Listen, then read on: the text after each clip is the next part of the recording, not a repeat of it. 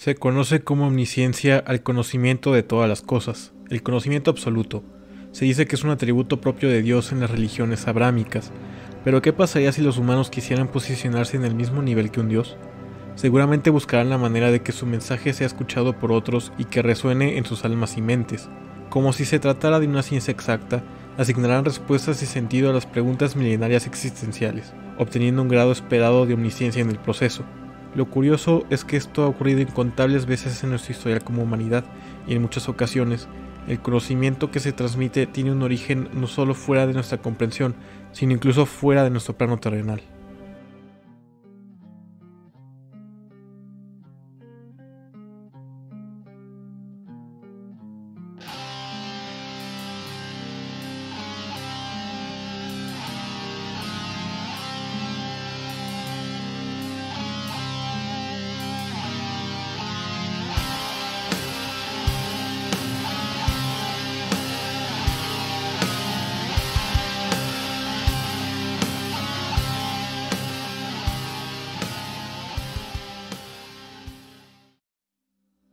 Hola, ¿qué tal? Sean bienvenidos a este espacio donde en esta ocasión me gustaría comentarles o relatarles ciertos casos o historias de temas que me han interesado o incluso impactado a lo largo de mi vida. Más tarde les contaré por qué.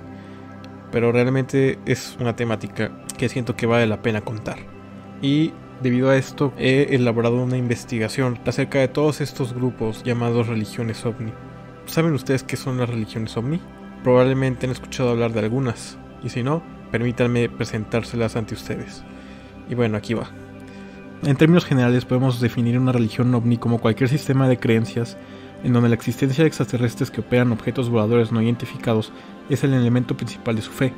Por lo general, mm, los adeptos de estas religiones creen que los extraterrestres están interesados en el bienestar de la humanidad, que ya es o eventualmente se convertirá en parte de una civilización preexistente, los seguidores por lo general también creen que la llegada o el redescubrimiento de civilizaciones y tecnologías alienígenas permitirán a los humanos superar los problemas ecológicos, espirituales y sociales actuales. El estudio de las religiones ovni entre sociólogos, historiadores y teólogos comenzó durante la década de 1950. De hecho, los historiadores han considerado a la sociedad Aetherius como la primera religión ovni. ¿Y por qué no comenzamos este recorrido hablando de esta precisamente? La sociedad Aetherius fue fundada por George King, un ocultista británico y contactado con platillos voladores, cuya madre había dirigido anteriormente un santuario de curación, por lo que digamos estaba muy en contacto con este tipo de temas desde muy pequeño. Estaba en su apartamento una mañana de marzo del 54 cuando una voz le informó, prepárate, usted se convertirá en la voz del Parlamento Interplanetario. Era costumbre de King meditar diariamente, y mientras estaba tan comprometido varios días después, fue visitado por un maestro de yoga indio que le informó de su misión las inteligencias cósmicas lo habían seleccionado como su canal terrestre primario. King comenzó a comunicarse con una entidad llamada Aetherius, un venusiano que era uno de los maestros cósmicos del Parlamento Interplanetario ubicado en Saturno. Hasta su muerte, en 1997, el Dr. King estuvo en contacto regular con estos maestros. Finalmente, King se hizo público cuando permitió que el maestro Aetherius hablara a través de él en una canalización celebrada en Caxton Hall, en Londres, comenzó la revista Ethereus Speaks to Earth en 1956 y fundó como tal en ese año la sociedad Aetherius. Para entonces el tema de los ovnis se había convertido en un asunto de preocupación pública y los contactados como King estaban ofreciendo una respuesta. Antes de que terminara la década, King había traído a seguidores en los Estados Unidos, estableciendo una sede en la ciudad de Los Ángeles. King desarrolló una imagen del cosmos gobernada por una jerarquía extraterrestre similar a la jerarquía espiritual teosófica, la jerarquía envió energía espiritual al planeta, que podría usarse para luchar contra las fuerzas del mal, especialmente las que provienen de extraterrestres malvados. King escribió una serie de libros que detallan la teología y las prácticas de lo que surgió como una nueva religión oculta. La teología de la sociedad Aetherius se considera firmemente basada en la teosofía, pero en sí, ¿qué es la teosofía? Resulta que es una doctrina mística que admite el conocimiento de Dios mediante la comunicación directa con el mundo del más allá, la teosofía propone que todas las religiones surgieron a partir de una enseñanza o tronco común, que ha quedado oculta bajo el velo de las doctrinas que se fueron elaborando con el correr de los siglos siguientes, llevando muchas veces a contradecir la enseñanza original. El estudio comparativo de la ciencia y la filosofía son otra forma de acercamiento a esta enseñanza original. Entonces, resumiendo, la sociedad es una religión sincrética, basada principalmente en la teosofía e incorporando aspectos milenarios y New Age, combinando afirmaciones ovni, yoga e ideas de varias religiones del mundo, notablemente el hinduismo, el budismo y el cristianismo, como ya impliqué anteriormente. El objetivo de la religión es prevenir la destrucción mundana mejorando la cooperación entre la humanidad y varios amos alienígenas, y utilizando la energía espiritual para mejorar el mundo. La sociedad ha afirmado que varios desastres pueden ser prevenidos o aliviados por la oración, a menudo ayudados por baterías de energía espiritual, destinadas a almacenar energía psíquica curativa. La sociedad también cree que es para preparar el camino para el próximo maestro, una figura mesiánica que descenderá sobre la tierra en un platillo volador, poseyendo magia más poderosa que todos los ejércitos del mundo. En las enseñanzas de la sociedad Aetherius, varias figuras religiosas provienen de diferentes planetas y son considerados por la sociedad como avatares. Krishna, por ejemplo, es de Saturno, que es el hogar de una jerarquía cósmica, mientras que Jesús y Buda son de Venus. Por lo tanto, la sociedad afirma que estas religiones surgieron de la misma fuente y sus principios eran idénticos. Por cierto, la sociedad continúa y tiene su sede tanto en Londres como en California, donde posee un complejo de edificios. John A. Saliva afirma que, a diferencia de muchas otras religiones ovni o New Age, la sociedad Aetherius se considera en su mayor parte no controvertida. De hecho, los énfasis de la religión incluyen el altruismo, el servicio comunitario, la adoración a la naturaleza, la curación espiritual y el ejercicio físico, aunque sus aspectos esotéricos y milenarios a veces son ridiculizados. Chen Tao Chen Tao, que en chino quiere decir True Way o Camino Verdadero, es un nuevo movimiento religioso que fue fundado por Chen Hongmin en Peipu, condado de Hsinchu, Taiwán, en 1993. Chen, ex profesor de sociología en la Chenyang College of Pharmacology and Science, fundó una religión que es una mezcla ecléctica de budismo, taoísmo, cristianismo y cultos occidentales New Age, con la creencia en la intervención extraterrestre en los asuntos humanos. Predicando que gran parte del mundo está dominado por espíritus malignos, integró ideas cristianas milenaristas y escatológicas en su teología, llamándose a sí mismo un profeta que fue capaz de trazar el curso de la conflagración venidera y el camino hacia la salvación individual. Él creía que la Tierra pasó por cinco tribulaciones que se remontan a la era de los dinosaurios. Cada una de esas tribulaciones fue sobrevivida por seres que vivían en América del Norte que fueron rescatados por Dios en un platillo volador. Chen desarrolló su culto, publicó textos y trabajos sobre su doctrina y, según algunas fuentes, convenció a sus seguidores para que le dieran dinero para obtener el pasaje a bordo de las naves espaciales, disfrazadas de nubes, que aterrizarían en la Tierra en 1999 y se las llevarían. También persuadió a estos seguidores para que se mudaran a San Dimas, California, para esperar la venida de Dios, aunque emigraron en 1995, debido a que luego se convenció de que Garland, Texas, sería el lugar donde Dios vendría, porque para sus oídos Garland sonaba como Godland. Él y sus seguidores se mudaron a Texas en 1997. Increíble, ¿no? En ese momento el grupo tenía aproximadamente 160 miembros, 40 de los cuales eran niños. Los miembros compraron más de 20 casas en un vecindario de clase media alta del sur de Garland. Estos seguidores eran profesionales de cuello blanco, algunos de los cuales eran supuestamente ricos. Se vestían de blanco, llevaban sombreros de vaquero y conducían autos de lujo, según los informes, creían que dos niños pequeños en su grupo eran las reencarnaciones de Jesús y Buda.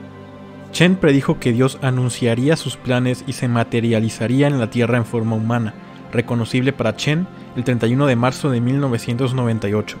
Antes de su encarnación, o como creía Chen, multiencarnación simultánea, Dios anunciaría su segunda venida formal en el canal 18 de la televisión el 25 de marzo. Cuando llegó el día y no pasó nada, trasladó su culto al estado de Nueva York, y muchos de los miembros regresaron a Taiwán o solicitaron el estatus de inmigrante legal en los Estados Unidos.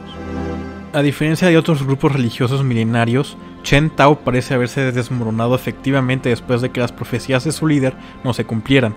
Aproximadamente dos tercios abandonaron el grupo. Más tarde, los miembros restantes se mudaron a Lockport, Nueva York. Continuaron usando sombreros de vaquero, pero comenzaron a afirmar que una guerra entre China y Taiwán conduciría a un holocausto nuclear que resultaría en mucha muerte, pero también en la llegada de Dios para salvar a los miembros. Originalmente declararon que esto ocurriría en 1999, pero luego cambiaron de fecha. Si Chen Tao todavía existe es incierto. El grupo entró en un fuerte declive después de las profecías fallidas y prácticamente nada se supo de él después de 2001. Se desconoce el paradero actual de Hong Ming Chen. ¿Se lo llevaron los aliens? ¿Se lo llevó Dios? No lo sabremos. Nugaubian Nation. Nugaubianismo se refiere a un sistema de creencias que mezcla las ideas supremacistas negras con la adoración de los egipcios y sus pirámides, una creencia en los ovnis y varias conspiraciones relacionadas con los Illuminati y los Bilderbergers. El fundador y líder del grupo, Dwight York, se aprovechó al máximo de sus adherentes, abusando sexualmente de sus hijos y engañando a los adultos de sus posesiones.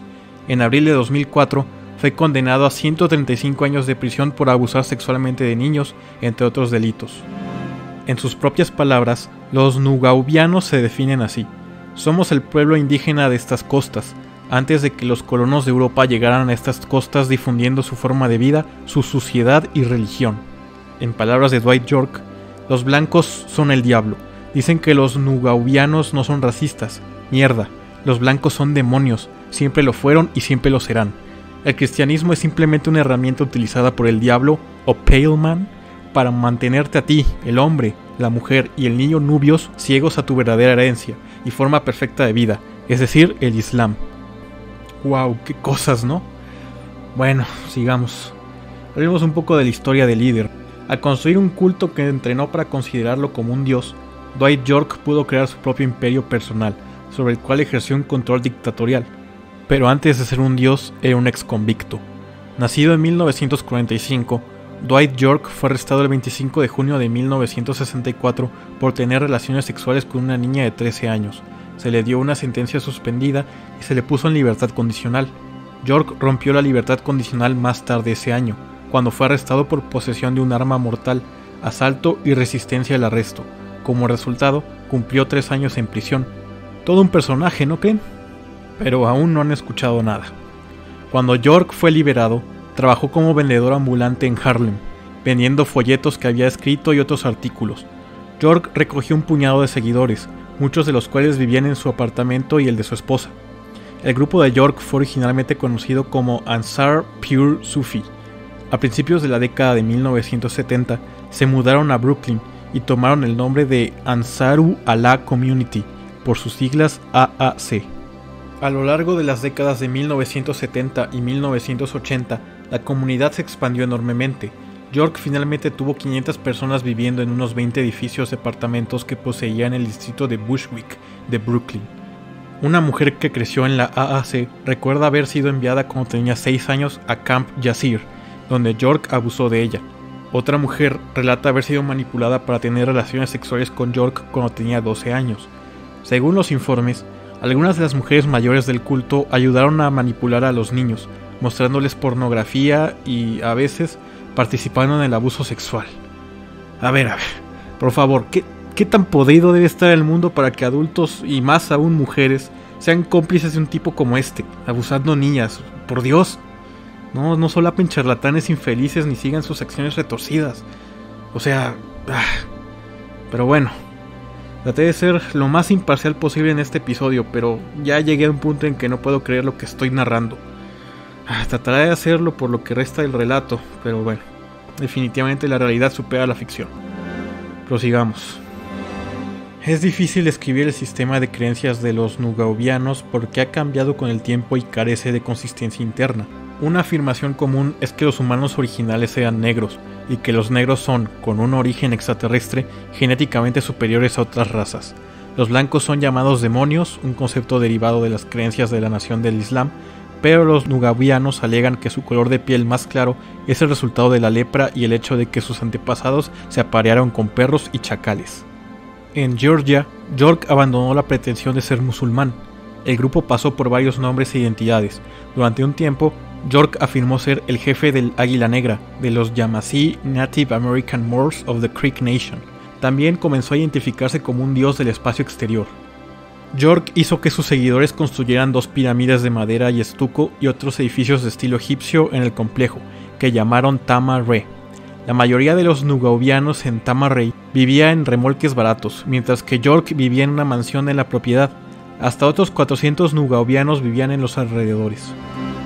York fue finalmente sentenciado a 135 años de prisión por los cargos estatales. Fue declarado culpable de cuatro cargos de extorsión y seis cargos relacionados con el abuso de menores.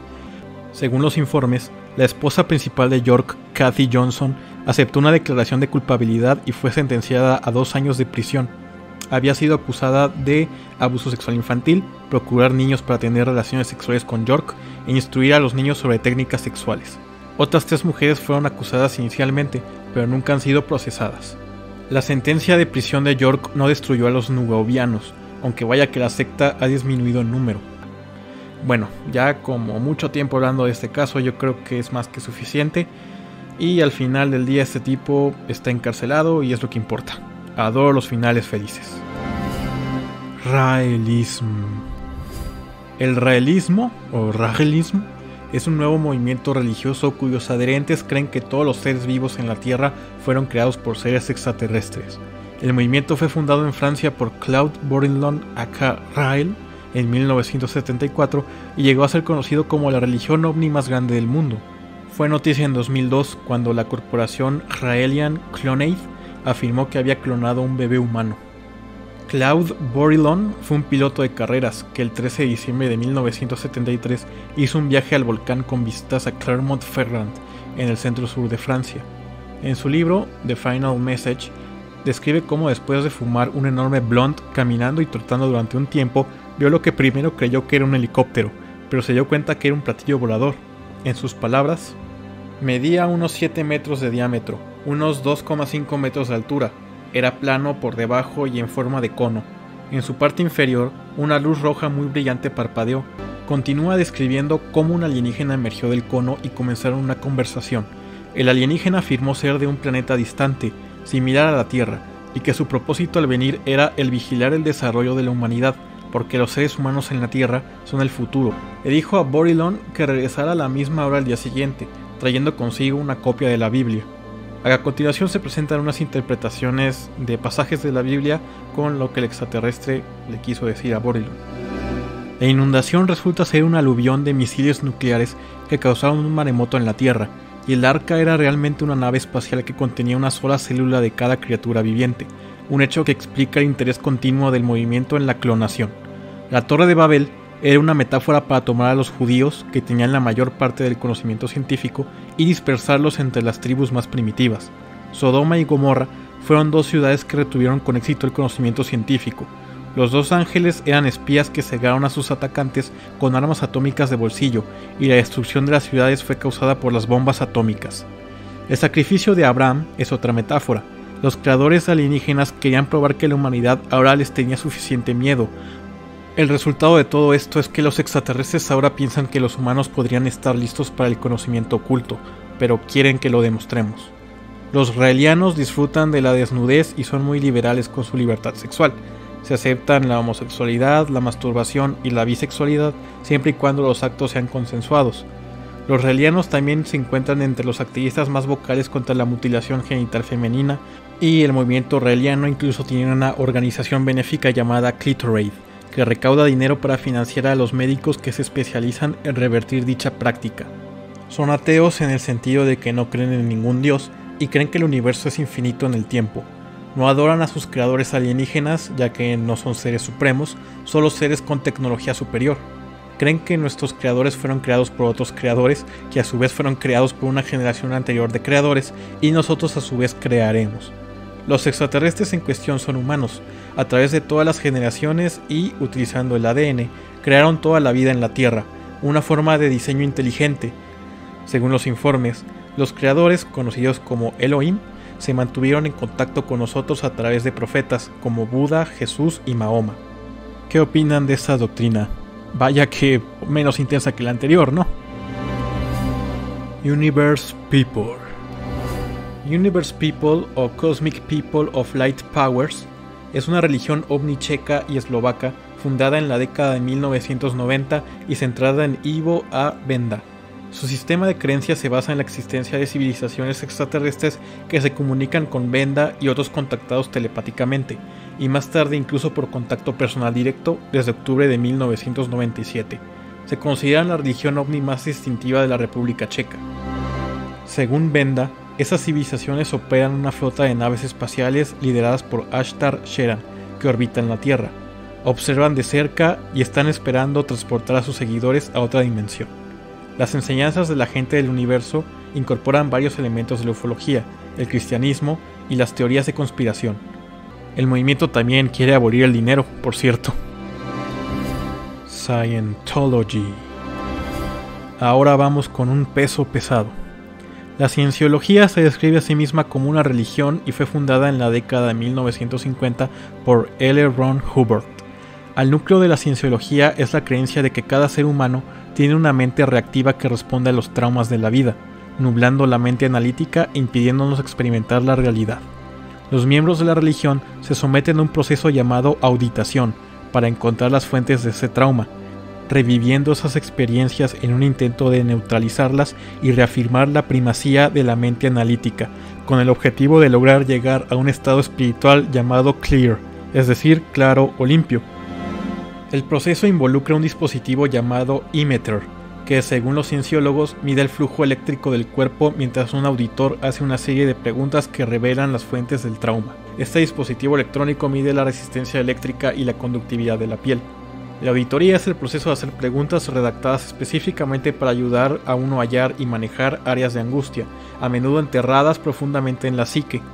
La auditación pretende identificar la angustia espiritual de la vida actual de una persona y de las vidas pasadas. Los cienciólogos creen en una fuerza que ellos llaman tetán. Profundizaré estos conceptos un poco más adelante. La cienciología comprende un cuerpo de conocimiento que se extiende a partir de ciertas verdades fundamentales. La primera de ellas es que el humano es un ser espiritual inmortal, cuya experiencia se extiende más allá de una sola vida, y sus capacidades son ilimitadas, aun si no se da cuenta de ello. En esta declaración podemos ver que los cienciólogos creen en alguna forma de reencarnación, quizás muy similar a la creencia de religiones orientales como el hinduismo y el budismo. Su fundador, Hubert, comenzó sus estudios sobre la mente y el espíritu en 1923, dando como resultado un manuscrito en 1938 titulado Excalibur, fue en esta publicación que la palabra cienciología apareció por primera vez. Hubbard amplió sus estudios escribiendo un manuscrito que detalla una terapia de fácil aplicación para la persona promedio. El libro que escribió la terapia, llamado Dianética, la ciencia moderna de la salud mental, fue la obra maestra de Hubbard y la base de la cienciología. La auditoría ayuda a la persona a pasar por los diferentes niveles de la cienciología hasta alcanzar la posición de OT, tetán operativo. La cienciología afirma que el término tetán describe la fuerza vital que anima a todos los seres vivos. El tetán es lo que otras religiones denominan alma o espíritu. Sin embargo, en la cienciología uno no tiene un tetán, sino que uno es un tetán. Un OT, por lo tanto, es un estado espiritual del ser en el que uno puede manejar las cosas sin tener que utilizar los medios de un cuerpo físico. Pero a todo esto, ¿cuál es la historia detrás de estas creencias? Déjenme contarles, a ver qué opinan. Hace muchísimo tiempo, 75 millones de años atrás, en un planeta muy muy lejano, dentro de nuestra misma galaxia, vivía un tirano intergaláctico llamado Xenu. Regía 76 planetas en esta parte de la galaxia, incluyendo nuestra propia Tierra.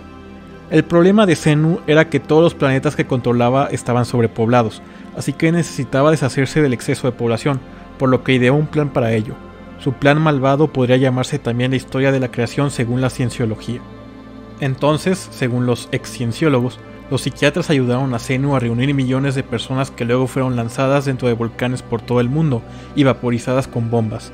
Esto dispersó sus almas radioactivas o tetans hasta que fueron capturadas en trampas electrónicas puestas por toda la atmósfera y luego se les implantaron una serie de ideas falsas. Entre ellas conceptos como el de Dios, el de Cristo y el de la religión organizada, los cienciólogos aprendieron más tarde que muchas de esas entidades se enlazaron a sí mismas a los seres humanos, donde se mantienen hasta la actualidad, creando no solo la raíz de todos nuestros problemas emocionales y físicos, sino la raíz de todos los problemas del mundo moderno. La creencia de que los conceptos de Dios y de religión organizada son ideas falsas implantadas parece contradecir directamente la creencia establecida de la cienciología en un Dios o ser supremo. Sin embargo, la naturaleza verdadera del Ser Supremo y la naturaleza del universo son reveladas en cuanto la persona asciende en los rangos de la cienciología. La historia de Zenu también ayuda a explicar el odio profundo de la cienciología por la psiquiatría. Los cienciólogos consideran que muchas enfermedades son psicomáticas y no creen que deban ser tratadas con medicina, ni siquiera con aspirina.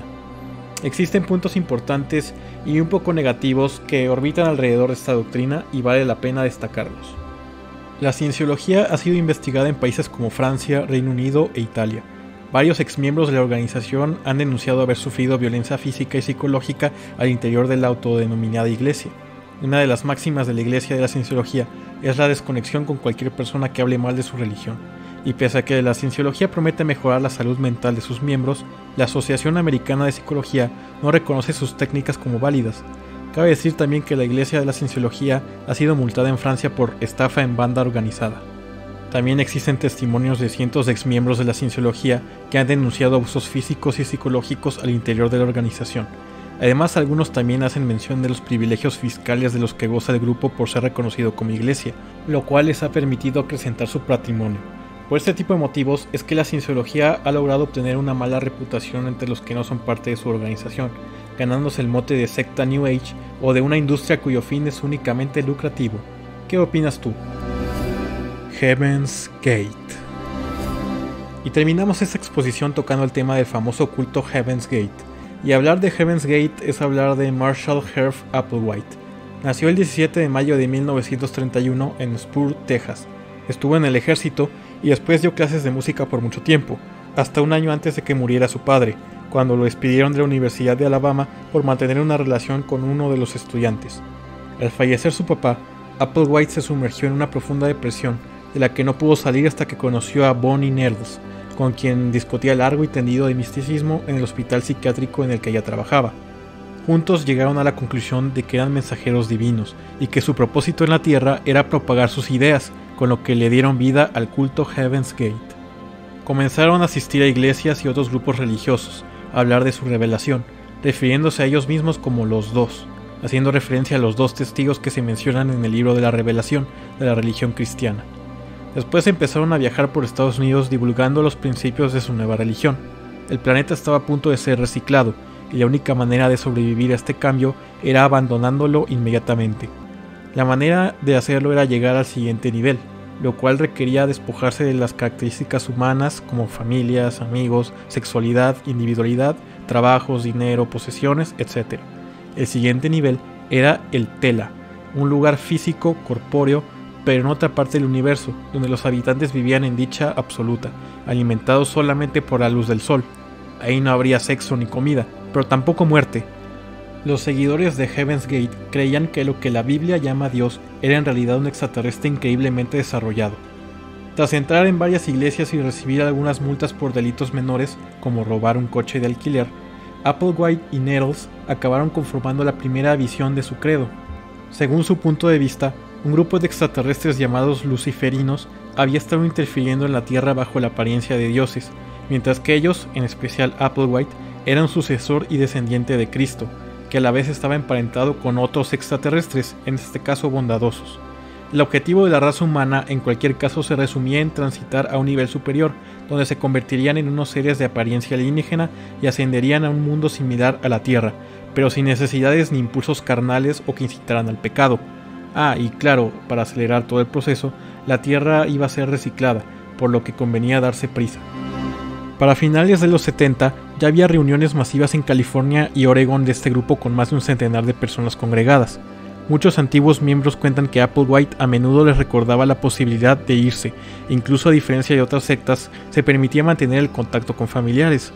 Eso, junto con una serie de comodidades y actividades en grupo, que incluían ver películas y series de ciencia ficción como Star Trek, Cocoon, The X-Files o Star Wars, eh, lo que abundaba era el componente ufológico de la secta y la visión futurista que se tenía de los supuestos extraterrestres, la cual es la siguiente según lo escribían en su web.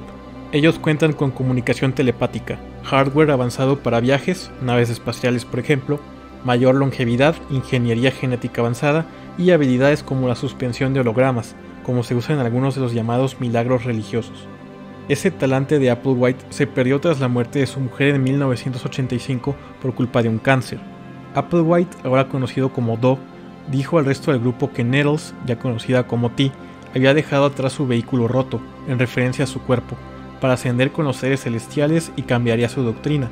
A partir de ese momento los miembros de Heaven's Gate se prepararían para abandonar sus cuerpos y así poder pasar al siguiente nivel. Aquella alegoría de abandonar su cuerpo sonaba demasiado a morir, lo que hizo que mucha gente saliera de la secta, según han contado antiguos miembros que abandonaron antes de que entrara su fase de locura. En 1997, el reconocimiento de los cuerpos fallecidos sacó a la luz que Applewhite junto con otro grupo de hombres de la secta habían decidido castrarse para limitar así sus impulsos sexuales. El sitio web, por cierto, todavía está en línea. Con respecto al portal de Heaven's Gate como tal, aún se pueden leer las declaraciones de salida de la Tierra, escritas por miembros y también se puede consultar el comunicado de prensa de su suicidio en masa. Sus facturas de alojamiento en HostGator están a cargo de la Fundación Tela, que al parecer son dos de los miembros sobrevivientes del suicidio que fueron comandados por Applewhite a continuar, o al menos preservar, el mensaje del grupo. Manteniendo su identidad oculta, dijeron que debían mantener la web operativa como fuente de información, y que de esa manera seguirían convencidos de que sus compañeros andan por el espacio convertidos en extraterrestres de nivel superior, mientras su web sigue activa y disponible. En 1996, Applewhite tuvo noticias de que el cometa Haley-Bob pasaría cerca de la Tierra, y según su punto de vista, este sería aprovechado por los extraterrestres salvadores para ocultarse tras él y recoger de la Tierra a los humanos que estuvieran listos. La del Haley Bob no fue una trayectoria cualquiera.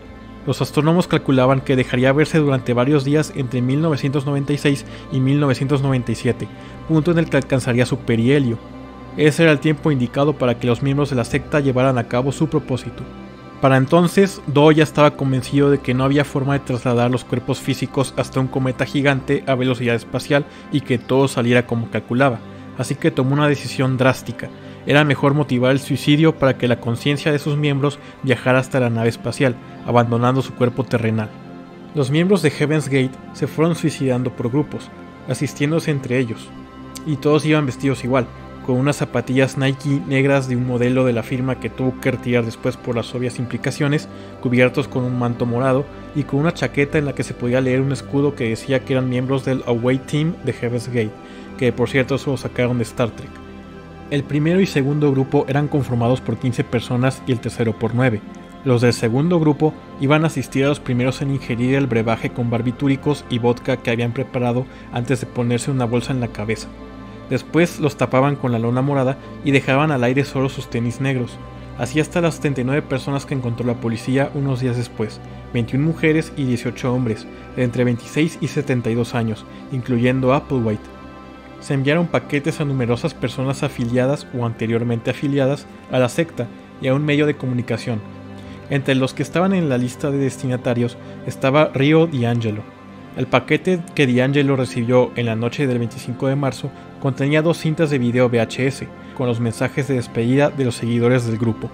También contenía una carta que decía, entre otras cosas, hemos salido de nuestros vehículos, tal como entramos en ellos. Fin de la cita. Río informó a su jefe sobre esto y juntos viajaron a Rancho Santa Fe, a la casa del culto para poder verificarlo todo. D'Angelo encontró una puerta trasera intencionalmente abierta para permitir el acceso, y usó una cámara de video para grabar lo que encontró. Después de salir de la casa, su jefe, que había esperado afuera, lo alentó a hacer llamadas a las autoridades alertándolos sobre su descubrimiento. Así es como la policía dio con esta aterradora pero interesante historia, y así es como nosotros damos por concluido este recorrido. Pero, ¿por qué me resuena tanto este caso? Pues porque nada más y nada menos yo fui parte de algo bastante similar, o algo así. Verán, a una amiga y a mí nos invitaron a formar parte de un grupo de gente que compartía ciertos pensamientos sobre la vida, la muerte, el amor y todos esos cuestionamientos inherentes a las crisis existenciales que de alguna u otra forma de repente nos atormentan. El líder era muy persuasivo, demasiado para ser verdad. Supo cómo meterse en la psique de todos los integrantes del grupo, aprovechándose de nuestros vacíos, nuestros traumas, nuestros secretos, aquello que nos hacía sentir incompletos. Realmente yo me uní para no dejar sola a mi amiga, porque realmente todo esto me daba mala espina. Parecía que, de un tiempo al otro, le habían lavado el cerebro. Todo lo que había construido yendo al psicólogo, de repente lo habían derrumbado la secta y su líder. Así como Applewhite, sus ideas iban relacionadas con trascender de un cuerpo físico hasta una inmortalidad espiritual, en otro plano dimensional, en específico la quinta dimensión, convirtiéndonos en arcturianos o algo así, y con eso fue suficiente para relacionarlo con el caso de las religiones ovni y más en específico con Heaven's Gate, que yo ya había investigado tiempo antes, ya que, como les comenté al principio, siempre me han interesado este tipo de temas. Pero la verdad nunca creí que me iba a involucrar con uno directamente. Me salí del grupo justo después de que el líder comenzara a obligarlos a realizar actos vandálicos e ilegales, como robos y estafas, con el pretexto de que sus pecados serían perdonados al alcanzar la energía renovada, en este caso la felicidad como seres divinos y superiores. En fin, el chiste es que desenmascarar al farsante no fue nada fácil. Traté de quitarle la venda de los ojos al grupo, mostrándoles toda esta información, advirtiéndoles sobre lo que terminó pasando con Heaven's Gate, mientras únicamente recibía negativas y amenazas por parte de ellos, incluida mi amiga inclusive. Sin embargo, lo que no tomaban en cuenta en la secta era que no estábamos en los 70s ni 90s. A pesar de que les recalcaban que debían aislarse de la tecnología, yo me infiltraba a las reuniones y retiros grabando todo lo que podía escondidas, incluyendo los planes de los primeros robos y prácticamente todas las falsas profecías y esperanzas que el charlatán predicaba, y al final del día eran tan amateurs que ni siquiera se dieron cuenta de ello. Después de mi salida de la secta y de los intentos fallidos por tratar de sacar a los demás integrantes, levanté una denuncia a la policía, y el líder y sus cómplices fueron arrestados, por incitación a la delincuencia y creación de un culto coercitivo, utilizando como prueba mis grabaciones y los testimonios de las personas que habían sido afectadas por los robos y las estafas. A los integrantes que participaron directamente en los actos ilegales fueron sancionados, multados e incluso pasaron un tiempo encerrados, mientras que debían aceptar, junto con los demás, ir a terapia de grupo. Al tiempo de esto, mi amiga volvió a recapacitar sobre lo mal que en realidad le estaba pasando en la secta, detrás de la fachada de una supuesta felicidad espiritual. Me ofreció disculpas por no haberme creído, pero le dije que no era su culpa. Este tipo de gente tiende a aislar a un individuo de su contexto, creando uno nuevo y volviéndolo dependiente de este, aprovechando y explotando su vulnerabilidad emocional. Me alegra que mi amiga vuelva a ser ella misma, y lo que más me alegra es haber podido detener lo que pudo llegar a convertirse en tragedia, como lo que pasó en Heaven's Gate. A partir de esto me puse a recopilar este tipo de casos y los quise compartir con ustedes. Cada quien es libre de depositar sus creencias en lo que quieran, en lo que les llene, en lo que les resuene. No hay problema si creen en Zenu o en Aetherius. El problema viene cuando por esas creencias se dañan a terceros, como el caso de Dwight York o el del culto de Applewhite. Cada quien tenemos derecho a buscar las maneras de llenar nuestros vacíos y resolver nuestras dudas. Está bien creer, pero siempre y cuando no nos lastimemos en el proceso ni lastimemos a otros. Y hay que respetar a los que no comparten nuestras creencias, como deberían de hacer todas las religiones. Gracias por su atención, saludos y nos escuchamos en la próxima.